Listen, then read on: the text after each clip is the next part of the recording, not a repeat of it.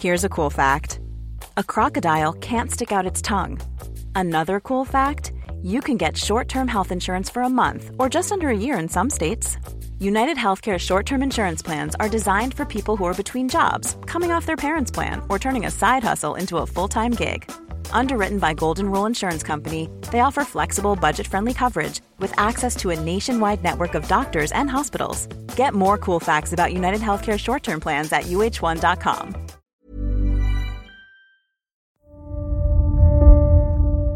Mes chers camarades, bien le bonjour.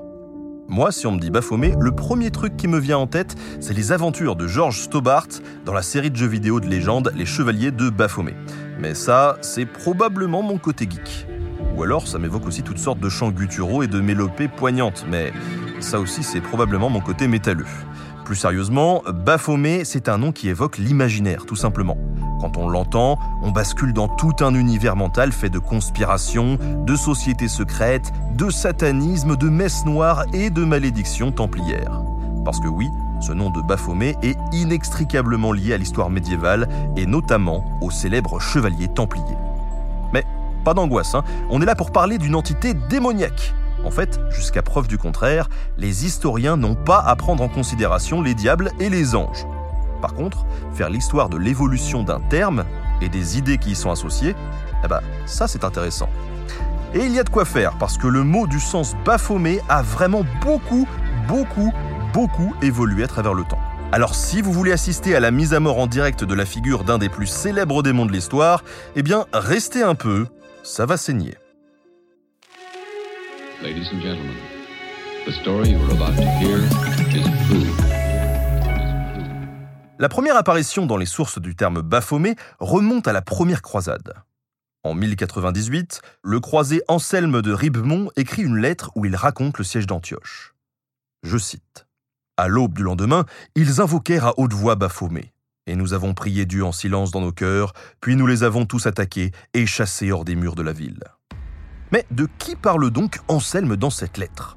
La ville d'Antioche aurait-elle été tenue par des hordes de sectateurs satanistes spalmodiant des invocations démoniaques? Est-ce que des orques et des diables à queue fourchue défendaient ces murailles? Que nenni En réalité, le chevalier de Ribemont décrit tout simplement des musulmans. La version latine du nom du prophète Muhammad était Mahomet. Une mauvaise compréhension de ce nom l'a conduit à être déformé en Baphomet. Il faut dire que la plupart des croisés ignoraient tout de l'islam et croyaient que Muhammad n'était pas le prophète des musulmans, mais un tout autre dieu vénéré comme une véritable idole. Accuser les musulmans de prier les idoles quand on sait le rejet radical de l'idolâtrie dans cette religion, c'est assez ironique. Et surtout, ça prouve à quel point les tout premiers croisés méconnaissaient complètement l'islam. Attention, il faut bien distinguer les sources de la réalité historique. Si la première occurrence écrite et connue de Baphomet nous vient d'Anselme de Ribemont, ça ne veut pas dire que c'est lui qui a inventé ce mot ni ce concept. D'autres sources ont peut-être disparu entre-temps, et il est même probable que le terme était déjà utilisé dans le parler oral courant avant d'apparaître à l'écrit. En tout cas, Baphomet continue par la suite de faire son petit bonhomme de chemin. En revenant des croisades, il fait la rencontre des troubadours, ces musiciens itinérants de la France méridionale. Leurs poèmes et leurs chants racontent les hauts faits de la Terre Sainte et popularisent l'emploi de Baphomet comme un synonyme de l'idole des musulmans. Un nom qui aurait pu ne jamais sortir du domaine des chansons. Mais c'était sans compter sur un événement majeur qui va lui donner une toute autre dimension et le rendre célèbre jusqu'à aujourd'hui, le procès Templiers. C'est en octobre 1307, un vendredi 13, que le roi de France Philippe le Bel intente un procès aux Templiers. La principale raison du roi de France pour s'attaquer à eux n'est pas religieuse. Le souverain ne traque pas les hérétiques. Il a des motivations plutôt politiques et économiques. Alors pour salir l'image de l'ordre et justifier leur procès, Philippe le Bel va employer des moyens plutôt brutaux. Les Templiers vont être méthodiquement passés à la question, c'est-à-dire torturés. On les accuse des pires crimes de l'époque. Sodomie, souillure de la croix, rejet du Christ et adoration d'idoles en forme de tête, dont certaines portant trois visages. La couronne de France essaye vraiment de charger la mule. Elle mélange toutes les accusations possibles et imaginables pour associer les Templiers à l'idée d'une hérésie, voire d'un culte maléfique. À cette époque, la vision que les chrétiens ont de l'islam est vraiment très biaisée et dans le royaume de France, la majorité des gens sont persuadés que les musulmans sont idolâtres. Les rumeurs de têtes magiques sont légion et on y mêle volontiers des histoires de sorcellerie. En accusant les Templiers de vénérer des idoles en forme de tête, on diffuse doucement l'idée qu'ils seraient convertis à l'islam, mais sans jamais vraiment le dire. Les actes d'accusation ne mentionnent jamais explicitement l'apostasie, le fait de renier la foi chrétienne. Pas non plus de traces de Baphomet. Par contre, dans les débats de l'époque, dans les mois populaires rapportés par les chroniqueurs, il n'y a que ça. Idolâtrie, pratiques secrètes, sorcellerie, hérésie, apostasie, tout ce grand mélange pas très homogène inspire la peur. Il contribue à couper les Templiers du reste de la population pour mieux les rôtir vivants. Mais surtout, il teinte durablement le terme de Baphomet d'une aura de soufre et d'interdit. C'est presque plus qu'une autre religion, c'est diabolique. Pour bien comprendre pourquoi il se traîne une réputation d'affreux démon, il faut aussi se tourner vers les romantiques du XIXe siècle. Les romantiques ne sont pas du genre à offrir des roses à la Saint-Valentin. Il s'agit plutôt d'un mouvement artistique qui débute à la fin du XVIIIe siècle dans les terres germaniques pour se répandre ensuite dans toute l'Europe. Un mouvement qui touche la littérature, la production intellectuelle, la spiritualité et l'occultisme. Bousculant le classicisme très sage et rangé, le romantisme se caractérise par une exaltation des sentiments forts, puissants, et par une mélancolie et un attrait pour les mystères du Moyen Âge et de l'Orient. Le premier à déterrer la figure de Baphomet est d'ailleurs un orientaliste autrichien du nom de Joseph von Hammer-Purgstall. En 1818, il publie le Mysterium Baphometis Revelatum, un texte dans lequel il fait de Baphomet l'objet d'une vénération secrète des Templiers à base de savoirs occultes ancestraux qu'ils auraient obtenus en Orient. Mais c'est Alphonse Louis Constant, alias Eliphas Lévy, qui a véritablement forgé l'image contemporaine qu'on a de Baphomet. En 1855, dans Dogme et rituels de la haute magie, il mélange plusieurs éléments pour décrire un véritable démon oublier complètement le prophète et l'islam, on invente un personnage entièrement fictif à partir de briques et de brocs. Eliphas Lévy commence par s'inspirer d'une description faite par Hérodote vers 445 avant notre ère. Dans le deuxième tome de ses histoires, le savant antique parle d'un dieu bélier égyptien, Banebjedet. Il y ajoute ensuite quelques vagues notions d'ésotérisme juif et chrétien, et le tour est joué. Le Baphomet contemporain est né. Tête de bouc, poitrine de femme, ventre couvert d'écailles et ailes emplumées, la créature porte les symboles du pentagramme, de la couronne enflammée et même du célèbre caducée, le bâton au serpent du messager des dieux grecs, Hermès. C'est la nouvelle représentation qu'Elifa Lévy donne de Baphomet. Mais il ne s'arrête pas là, poussant jusqu'à inventer une étymologie alternative au mot Baphomet pour corroborer son récit. Selon lui, les Templiers auraient eu une formule secrète. Templi omnium hominum passis abbas, c'est-à-dire le père du temple de paix de tous les hommes. Lisez-la à l'envers, prenez son abréviation et vous obtenez Baphomet. Une définition complètement fantasque, un bon gros délire d'écrivain de fiction, et pourtant, elle aura un tel succès que même Émile Littré la reprendra dans son célèbre dictionnaire de 1863 comme quelque chose de très sérieux et d'officiel. Le travail de Lévy est si iconique qu'il devient une iconographie standard du satanisme encore largement utilisée de nos jours. D'ailleurs, tout le 19e siècle va être pris d'engouement pour la figure de Baphomet et le procès des Templiers. D'autres étymologies alternatives circulent, comme Baphé et Métis, qui signifient en grec baptême et intelligence. Des étymologies loufoques qui ne font toutefois jamais consensus dans la communauté scientifique. Ainsi, un autre dictionnaire, celui de Paul Guérin en 1884, mentionne très clairement Baphomet comme étant le nom déformé du prophète des musulmans. Il précise même que les Templiers étaient accusés de le vénérer, comme quoi l'imaginaire artistique du siècle ne suffit pas à faire changer le sens d'un mot d'un claquement de doigts. Baphomet fait donc son show en surfant sur la vague romantique, mais c'est à la toute fin du XIXe siècle qu'il va commencer à occuper le devant de la scène. Pour ça, il a trouvé un improbable manager, Léo Taxil. Gabriel Jogan Pagès de son vrai nom. Cet auteur défend pendant un temps des positions radicalement anticléricales. Pendant un temps seulement?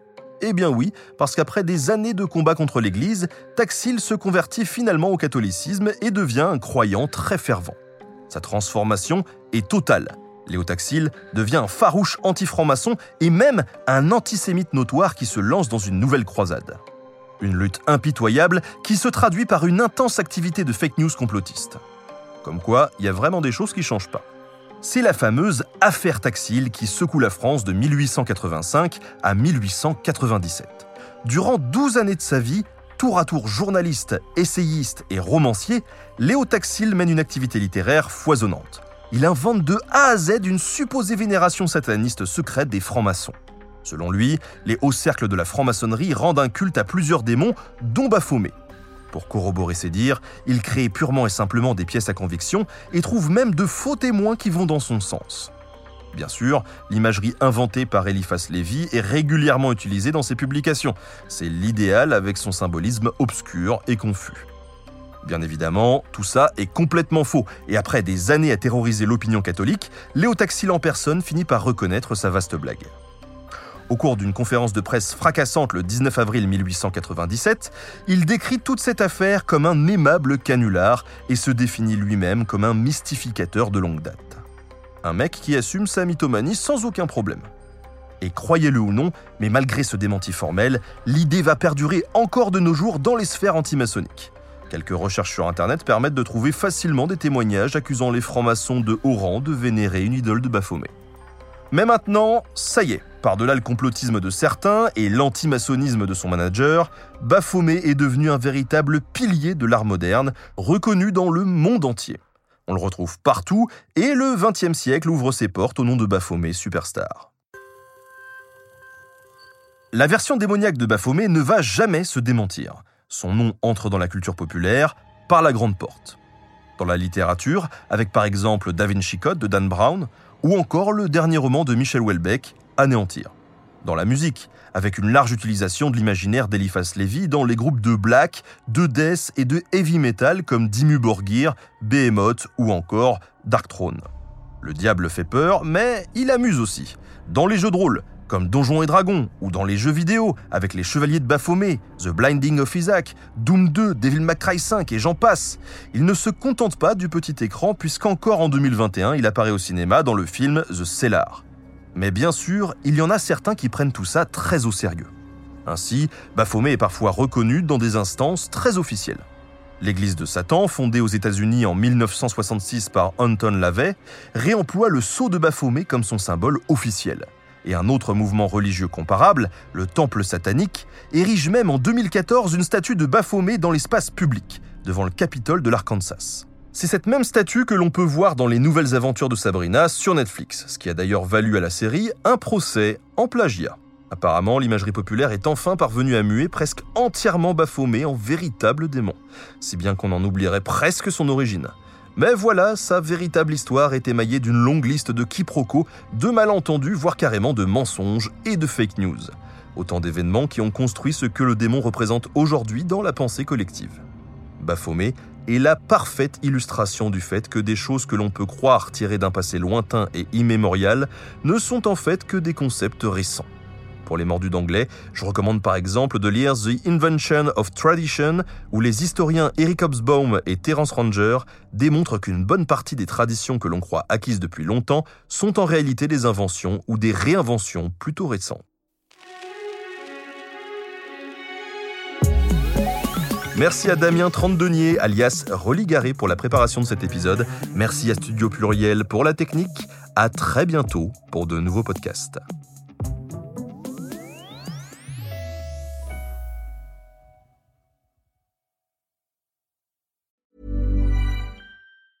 Small details are big surfaces. Tight corners are odd shapes. Flat, rounded, textured, or tall.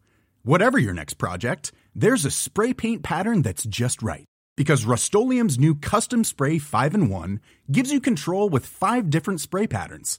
So you can tackle nooks, crannies, edges, and curves without worrying about drips, runs, uneven coverage, or anything else.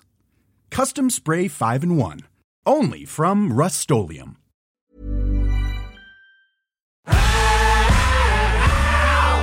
Si vous avez aimé ce podcast, vous aimerez aussi mon autre podcast, Callisto, dans lequel je vous raconte des mythes et des légendes.